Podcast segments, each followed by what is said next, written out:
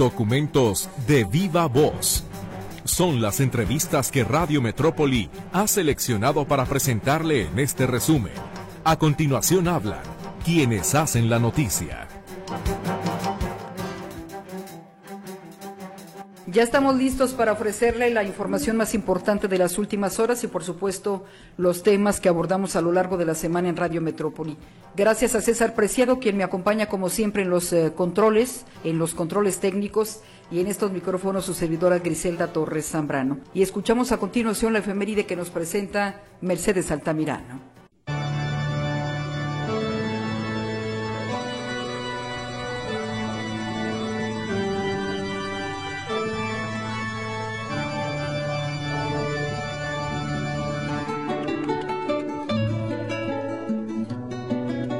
Tenía en su haber tres álbumes de estudio publicados en 1986, 1988 y 1991 respectivamente.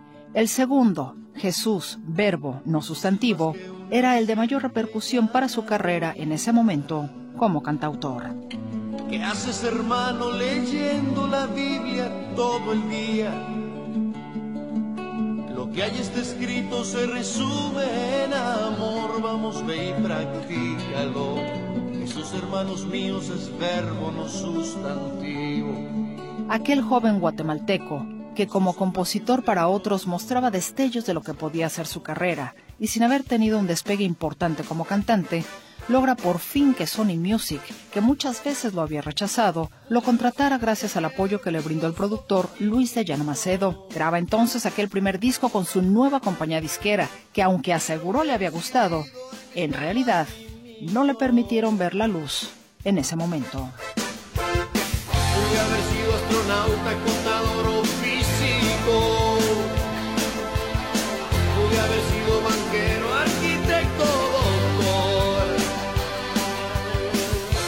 Aquel disco estaba compuesto con temas que había escrito tiempo atrás.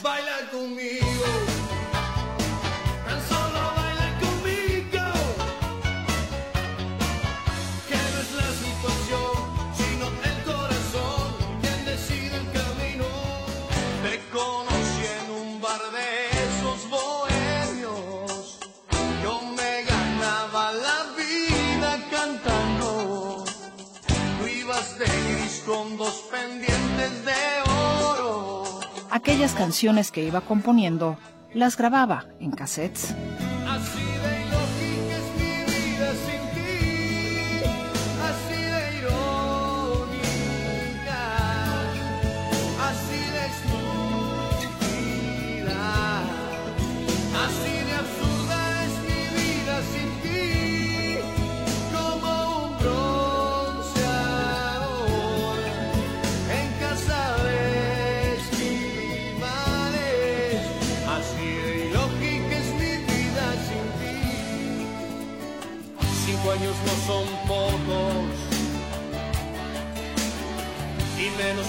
Este loco.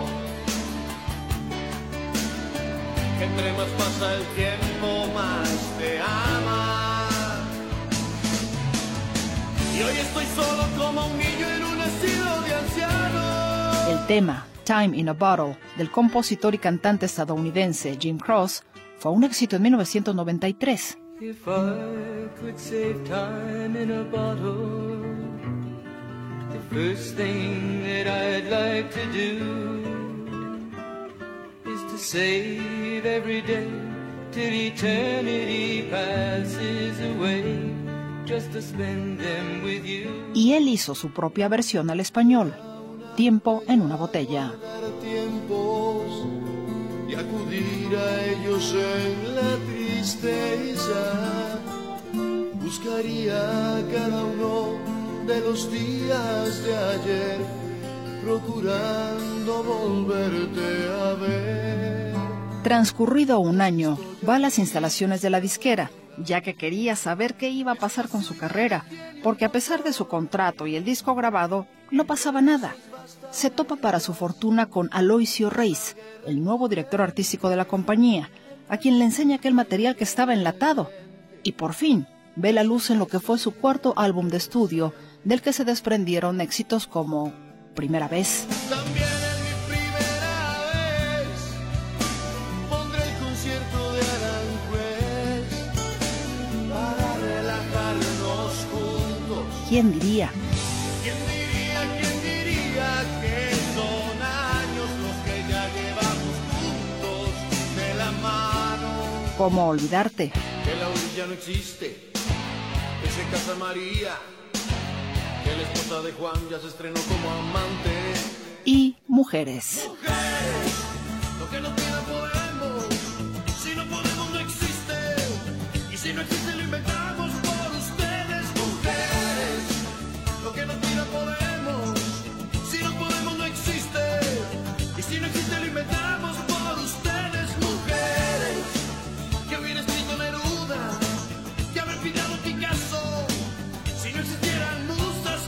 Esta producción le abrió las puertas a nivel internacional a Ricardo Arjona, al permanecer 11 semanas en la lista de los álbumes pop latinos de Billboard. Además llegó al casillero número 11, su mejor posición, vendió 500.000 copias de inicio y logró disco de oro por sus altas ventas. Incluyó como bonus track una nueva versión del tema, Jesús, verbo no sustantivo, que le había dado nombre a su segundo material. De mi barrio la más religiosa era Doña Carlota. Hablaba de amor al prójimo y me ponchó cien pelotas. Desde niño fui aprendiendo que la religión no es más que un método. Con el título prohibido pensar que ya todo es Antes de ser famoso, y cuando a decir del propio Arjona andaba de vago por el mundo, nació el tema Animal Nocturno, cuando cantaba en la calle Florida de Buenos Aires, Argentina, conocida por su bohemia y donde se congregan los cantantes anónimos. Ser un animal nocturno era una bella rutina. Conquistar a chicas de jet set o a mujerzuelas de esquinas, y es que no son la misma cosa. Animal Nocturno fue también el nombre designado para este disco que marcó el antes y el después en la carrera de Arjona y que se publicó un día como hoy, 9 de febrero de 1993. Por eso vine este bar y aquí me pagan 10 mil pesos la hora. Tengo un cuarto con balcón y hasta una chica que me adora. Notisistema, producción de audio, Jonathan Lozano. Ya compré una podadora. Es tanta mi fe que aunque no tengo jardín, ya compré una podadora. Voz y producción, Mercedes Altamirano.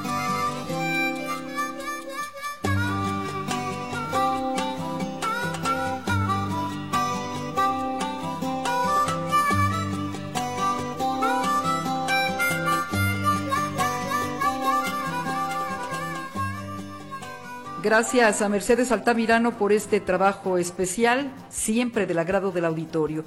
Permítame hacer una pausa, regresamos con más información.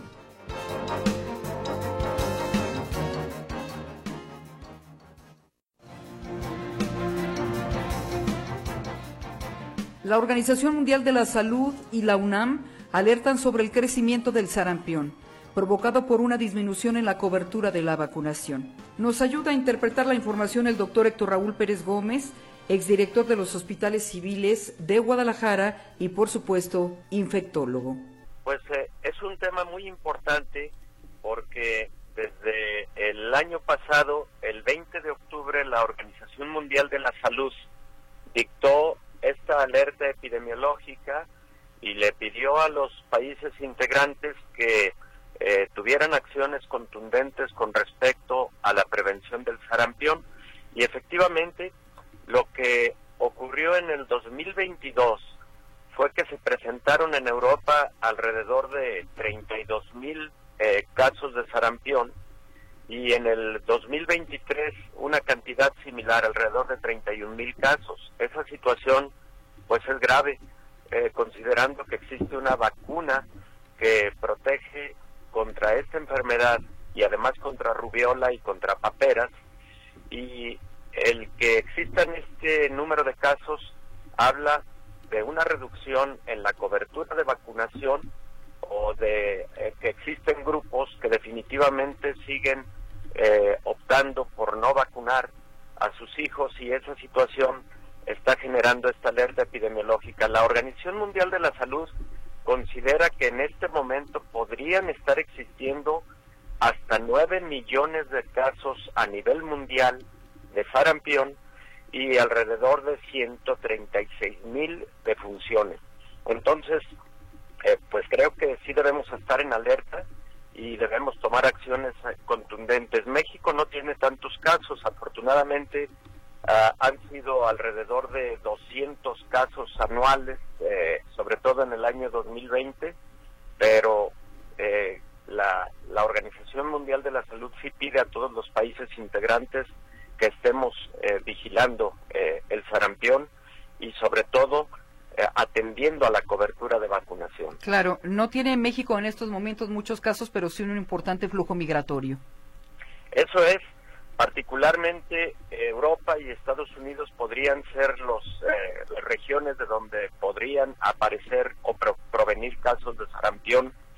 Y tal como ocurrió en el 2020, posiblemente recuerden que hubo un brote de sarampión en California, y algunas familias mexicanas que estuvieron en, parques de diversión en aquel estado de la Unión Americana, eh, al regresar al país tuvieron eh, casos, tuvieron un pequeño brote, eh, no fueron tantos, pero ese puede ser el ejemplo de lo que eventualmente podría ocurrir, sobre todo a personas no vacunadas contra la enfermedad, y ese flujo migratorio pues es el que podría en un momento dado incrementar el número de contagios en nuestro país. Yo creo que la UNAM ha hecho un llamado interesante y creo que todos deberíamos de sumarnos a estar atentos, alertas al riesgo de aparición de sarampión. Doctor, ¿qué es el sarampión y qué provoca en nuestro cuerpo? Bueno, es una enfermedad viral, Víctor. El sarampión tiene eh, tres fases. Una primera fase eh, conocida como periodo de incubación. Cuando una persona se infecta con este virus, transcurren alrededor de 10 días en promedio para que aparezcan los síntomas y al aparecer los síntomas eh, llega entonces la segunda etapa que es la de un prodromo eh, que se presenta parecido a un cuadro gripal. Eh, pueden existir fiebre, debilidad, cuadro gripal. Y luego viene un tercer momento que es la fase eruptiva en donde aparecen esas lesiones en la piel, esas pápulas en la piel, eh, color rojizo, que también pueden aparecer en la parte interna de la boca, eso se le conoce como enantema, pero lo preocupante del sarampión es el riesgo de complicaciones. Las complicaciones pueden ser neumonía, pueden eh, llegar a causar eh, infección en el sistema nervioso central, es decir, encefalitis, infección en el oído medio conocida como otitis y conjuntivitis. Los casos que son letales son los que se complican precisamente, ya sea o encefalitis particularmente, y eh, se estima que en el caso de los menores la letalidad puede estar en el orden del 1%, una situación que sí que sí es preocupante y en el caso de los adultos, ojo con esto, la letalidad puede ser incluso mayor. Eh, ¿Qué es lo que ha ocurrido a nivel mundial? Se, se estima que ha disminuido la cobertura de vacunación. Entonces, los brotes epidemiológicos que se espera que puedan ocurrir de sarampión son predominantemente en jóvenes eh, y en adultos jóvenes, parecido a lo que ocurrió allá por el año de 1990. Esperemos que no lleguemos a ese a ese nivel de, de presentación de casos porque en aquel año sí hubo una alta letalidad por sarampión. Ahora, Así es como se presenta el cuadro. Sí, doctor, sabemos que el, sarampión es contagioso y molesto, pero por ejemplo, ¿cuáles son las consecuencias en embarazo o en ciertos grupos de edad como acaba de mencionar? En el embarazo sí pueden ocurrir alteraciones en el producto, puede ocurrir prematurez, por ejemplo, y pueden existir eh, casos de trastornos auditivos, trastornos visuales y bajo peso al nacer es lo que se ha reportado básicamente. En el caso de rubiola, una enfermedad muy similar, las alteraciones en el embarazo, bueno, por motivo de infección en el embarazo, para el producto son, son mayores que en el caso del sarampión.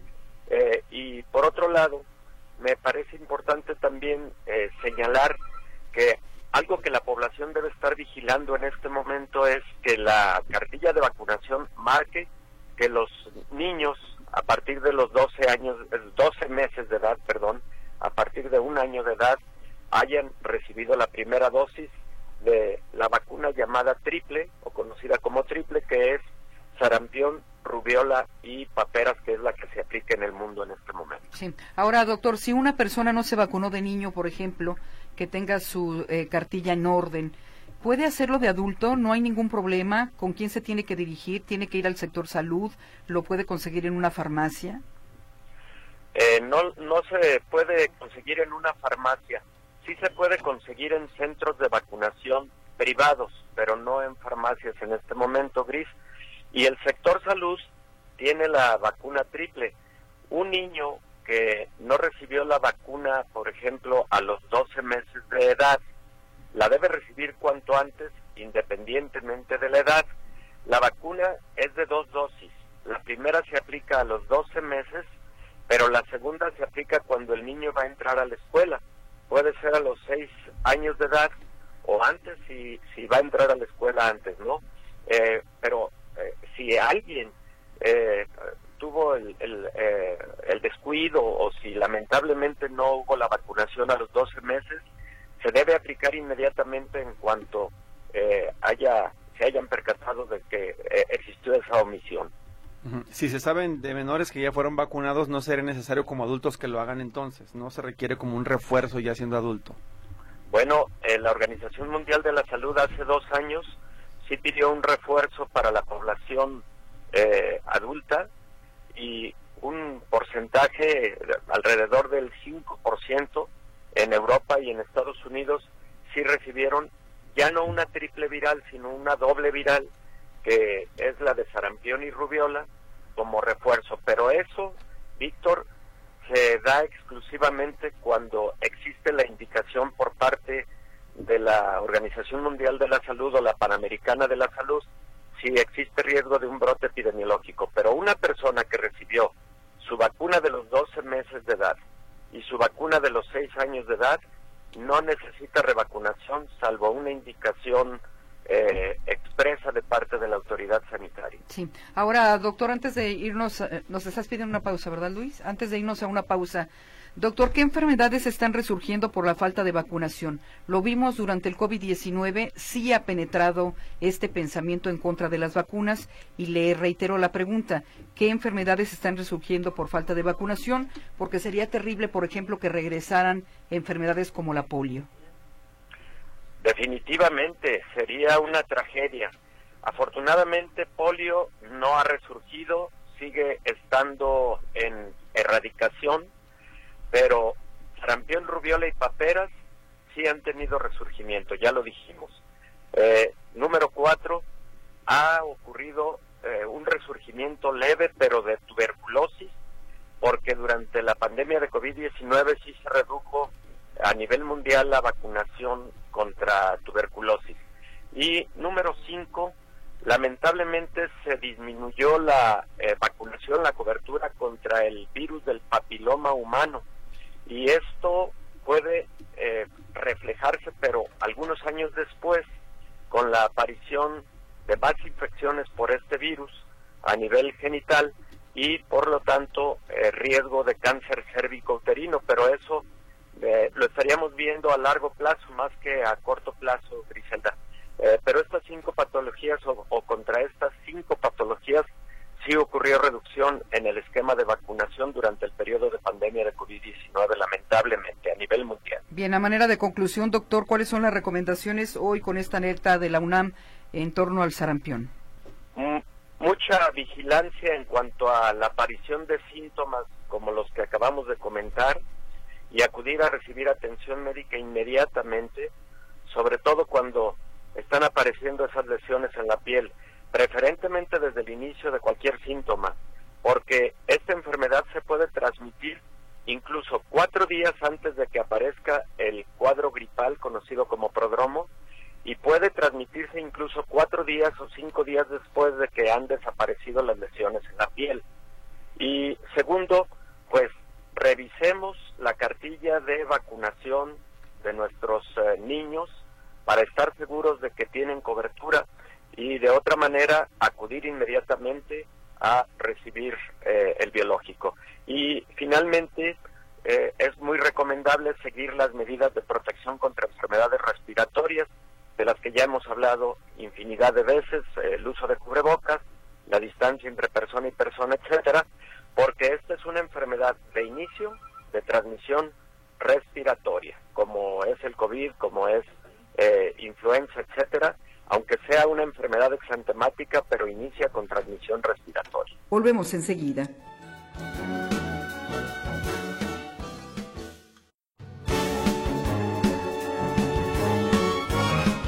Escuchamos a continuación el trabajo informativo que nos presenta esta semana Ricardo Camarena. La situación es preocupante. Los pronósticos se cumplen y las luces de alerta se encienden. Los especialistas lo habían advertido y la radiografía del país en esta materia preocupa. Hoy revisamos las condiciones de sequía en México, condiciones que presentan un panorama poco alentador. De acuerdo con el reporte más reciente de la Comisión Nacional del Agua, prácticamente el 60% del territorio nacional presenta algún grado de sequía. Unos más y otros menos, pero la constante, el común denominador, es la falta de agua. Los puntos del país más afectados son Sonora, Sinaloa, Durango, las Huastecas y Oaxaca, en donde algunos de sus habitantes padecen la falta de líquido. Esto compartía a N Isabel Hernández. Este año sí, bastante bastante porque hemos sufrido que a veces hay agua y a veces el agua potable pues no, no llega cada mes y medio, llega poquito y se llena un bote o unas cubetitas y se va. No alcanza. No alcanza ni para bañarse ni para lavar la ropa. Al revisar con mayor detenimiento la información proporcionada por la Conagua, se determina que el 20% del territorio nacional está en condiciones de sequía extrema, el 17% en condiciones severas y el 14% tiene una sequía moderada. La pregunta obligada es ¿por qué? ¿Por qué si estamos en invierno? ¿Por qué si se han registrado frentes fríos? ¿Por qué si se han presentado algunas precipitaciones en buena parte del país? ¿Atravesamos por esta falta de agua? Raúl Rodríguez Márquez, presidente del Consejo Consultivo del Agua, exponía a Azteca cuáles son parte de las causas. Hay más tiempo de sequía que de huracanes o de tormentas tropicales que generan agua y que nos ayudan a recargar los acuíferos. Y se dice por los expertos que vienen temporadas muy complicadas de sequía.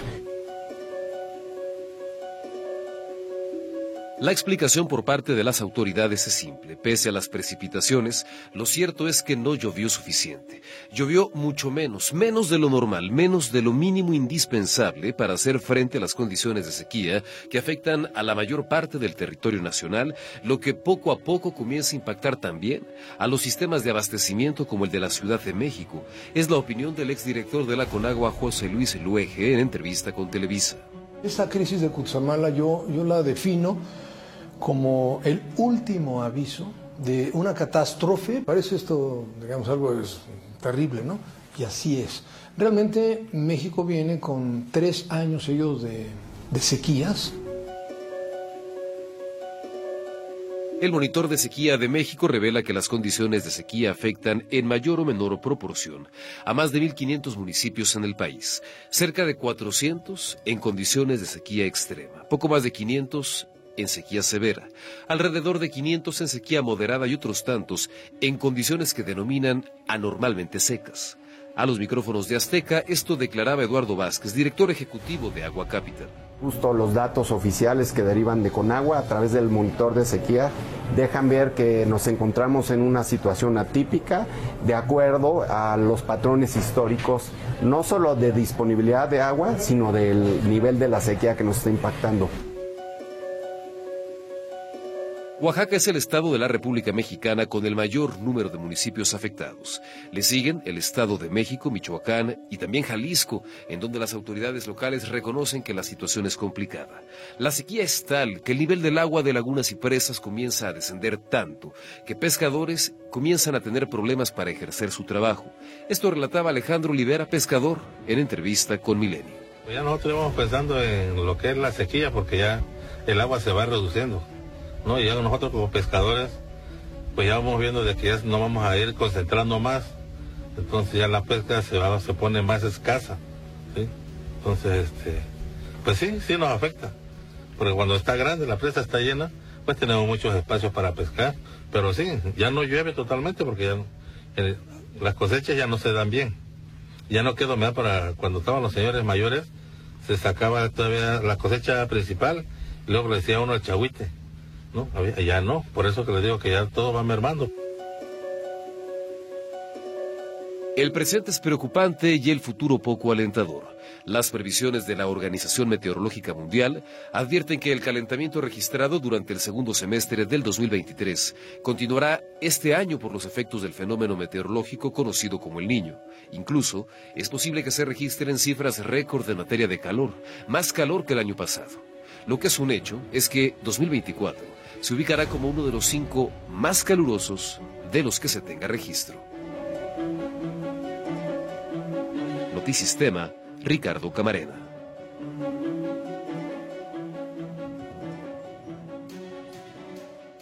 Volvemos después de la pausa para hablar de política.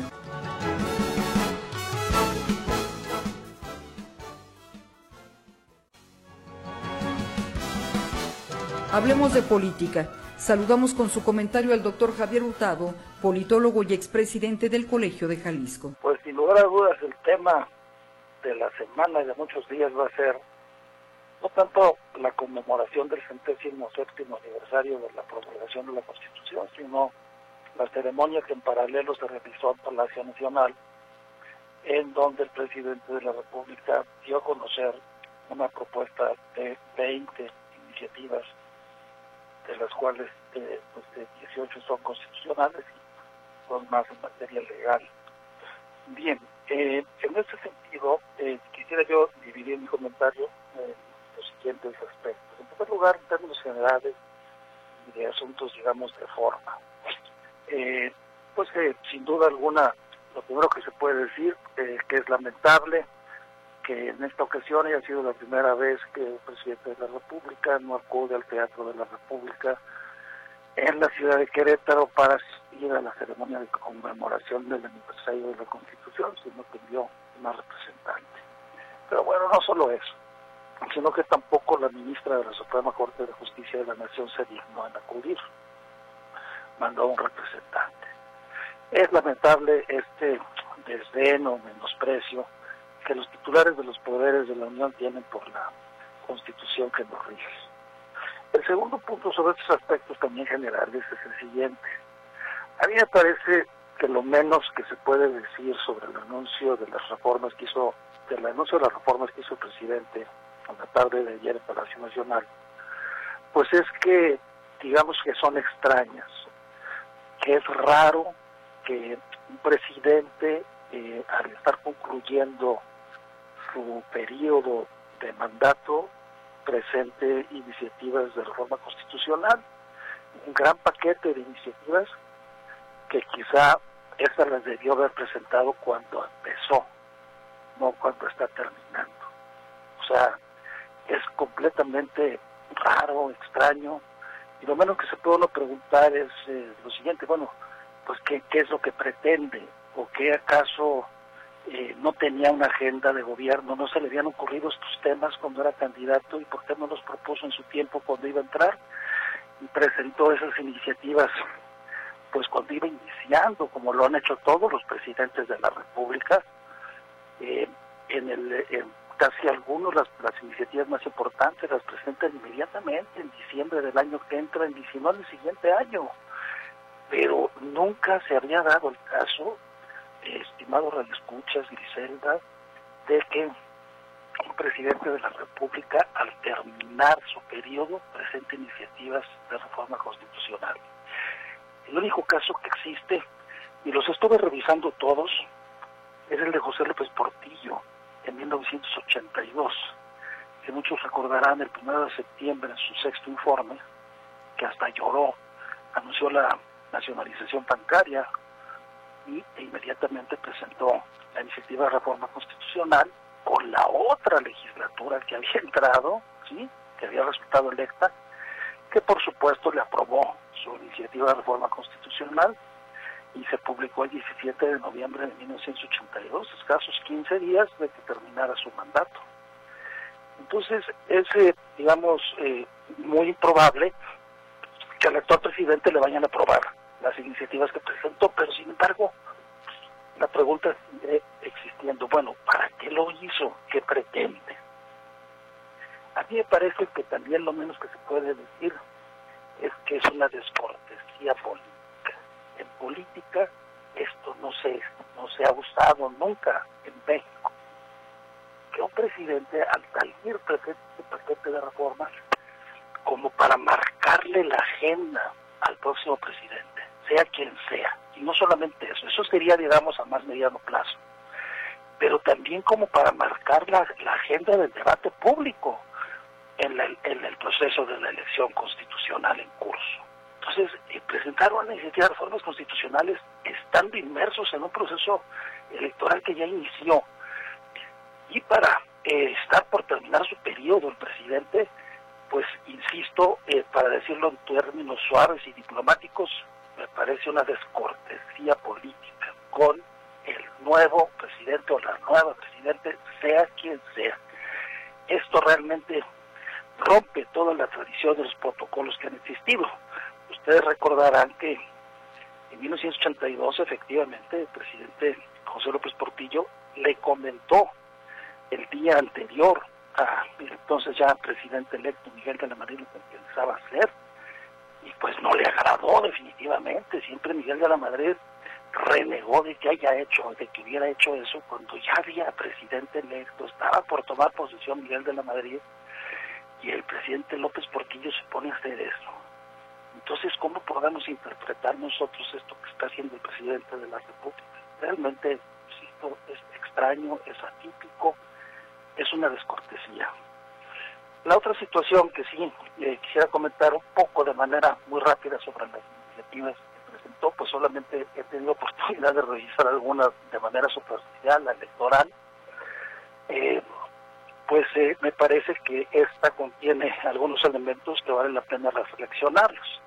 En primer lugar, ahora sí ya dice, porque antes se equivocaba mucho y decía con la, con la anterior iniciativa del llamado Plan B, decía que, este, que, que, se iban a eliminar los diputados de representación proporcional, cuando en realidad lo que estaba haciendo era eliminar los diputados de mayoría relativa y establecer en todo el país el sistema de elección proporcional. Los 300 diputados se habrían de elegir por representación proporcional, pero hoy es un giro de 180 grados. Hoy, es, hoy sí, en verdad, se está proponiendo eliminar los diputados de representación proporcional, los 200, y que los 300 que se vayan a elegir sean exclusivamente de mayoría relativa. Así viene la iniciativa.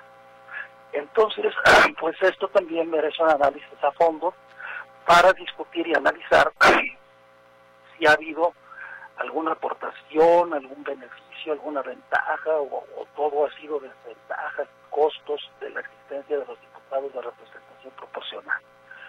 Yo creo que si lo que quisiera el presidente es reducir el número de diputados, que ciertamente me parece que tenemos demasiados, esto hay que decirlo, son demasiados, para el número de habitantes que tenemos en nuestro país son demasiados. Todavía una cantidad de 400 todavía me parece un poco excesiva y 300 pues ya está un poco apretado pero no está fuera de lo normal.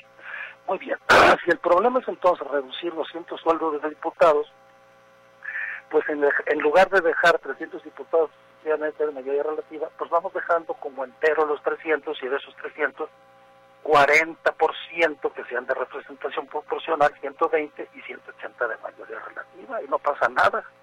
¿verdad? Pero entonces, eliminar los diputados de, de, de, representación proporcional y dejar solamente de mayoría relativa, pues creo que sí este, provoca algo que debe de pensarse, porque, por ejemplo, en la elección de 2021, el partido Morena ganó el 62% de los 300 distritos, 185 distritos.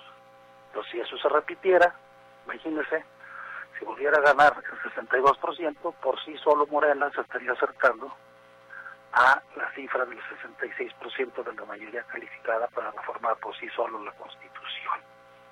Esto creo que debe de llevar a una reflexión más profunda y sobre todo Con eso concluyo la propuesta que está haciendo también el presidente de que se reduzca el porcentaje de participación para que las consultas populares y la revocación de mandato sean válidas.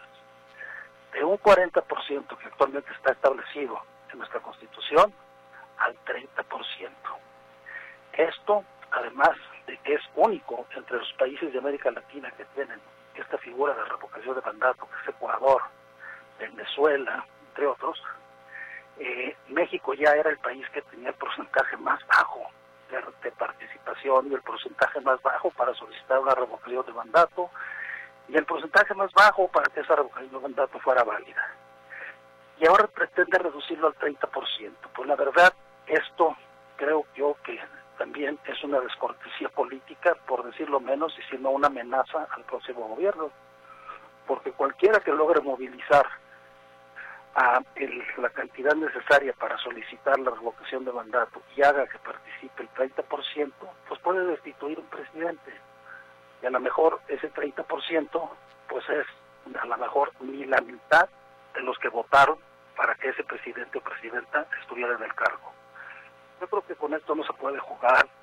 Me parece muy desfortunada esta propuesta porque independientemente del signo partidario de quien sea el próximo presidente o presidenta, eso genera una amenaza de inestabilidad política y ingobernabilidad. Si se aprobara eso, la próxima persona titular del Ejecutivo Federal estaría con el Jesús en la boca siempre, con la posibilidad de que pueda ser destituida por la vía de la revocación de mandato, por la exigua cantidad que se exigiría para que esa revocación de mandato fuera válida, fíjese usted nomás el 30% de participación y de eso el 50% que voten a favor de que se vaya. Vamos, la verdad es que es una locura eso. Ojalá nunca se logre probar. Bien, pues yo agradezco mucho el comentario de todos ustedes y estoy a sus órdenes.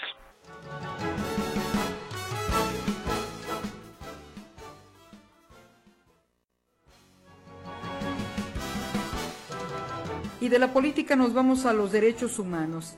Es el turno de escuchar la reflexión que en la materia nos obsequia Alejandra Nuño, directora del Centro de Derechos Humanos del ITESO. Hace dos semanas, México fue sometido al examen periódico universal de las Naciones Unidas.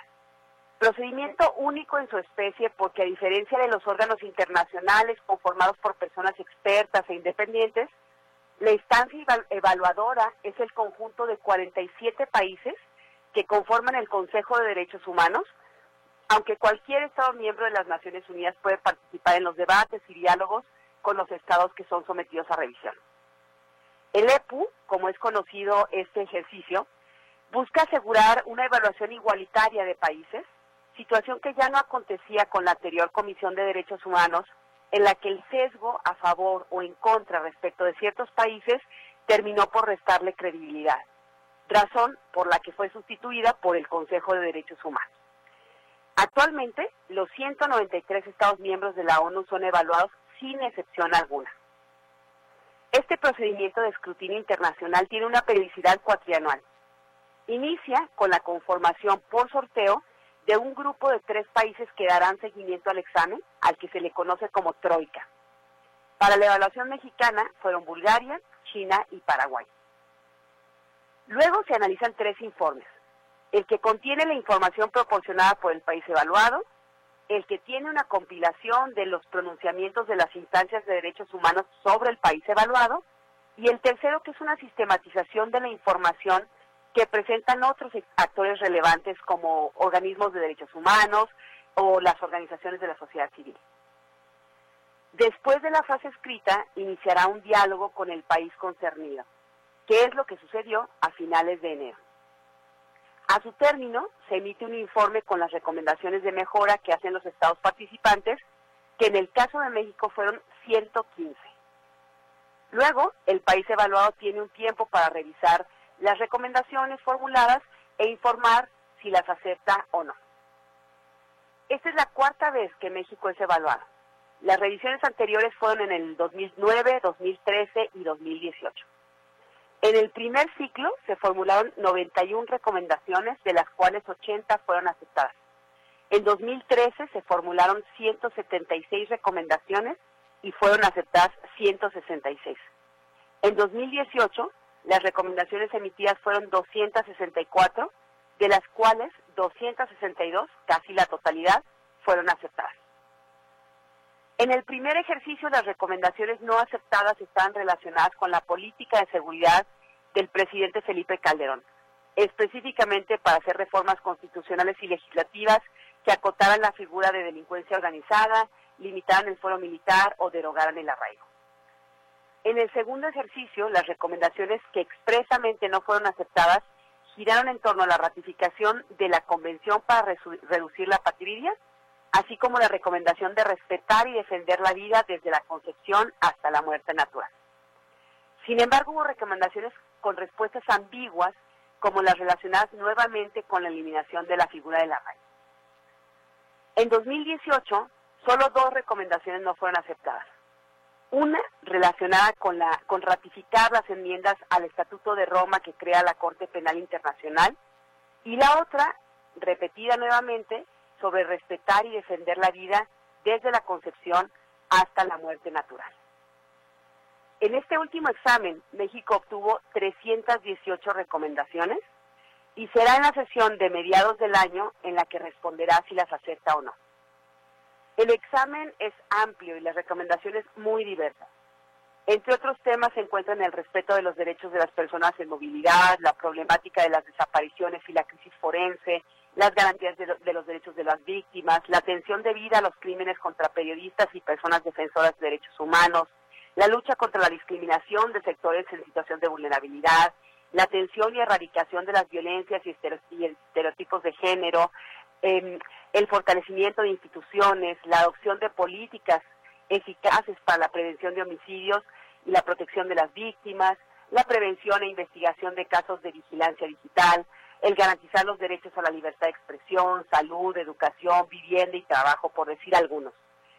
Tocará a la nueva Administración Federal responder por esas y otras recomendaciones como las relacionadas nuevamente con la eliminación del arraigo y con otras nuevas como la prisión preventiva, la desmilitarización de la Guardia Nacional o el fortalecimiento del Poder Judicial, temas que van, de, que van en una posición contraria a la postura pública y las reformas propuestas por el presidente López Obrador y que ha hecho suyas Claudia Sheinbaum. Las decisiones internacionales deben cumplirse de buena fe, especialmente las relacionadas con mejorar la situación de los derechos humanos en nuestro país.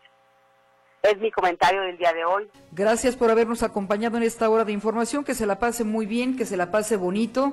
Nos escuchamos el próximo lunes en Buenos Días Metrópoli. Un informativo de tres horas que comienza a partir de las seis de la mañana. Así es de que le agradezco de todo corazón que madrugue con nosotros. Que descanse, pásela bien.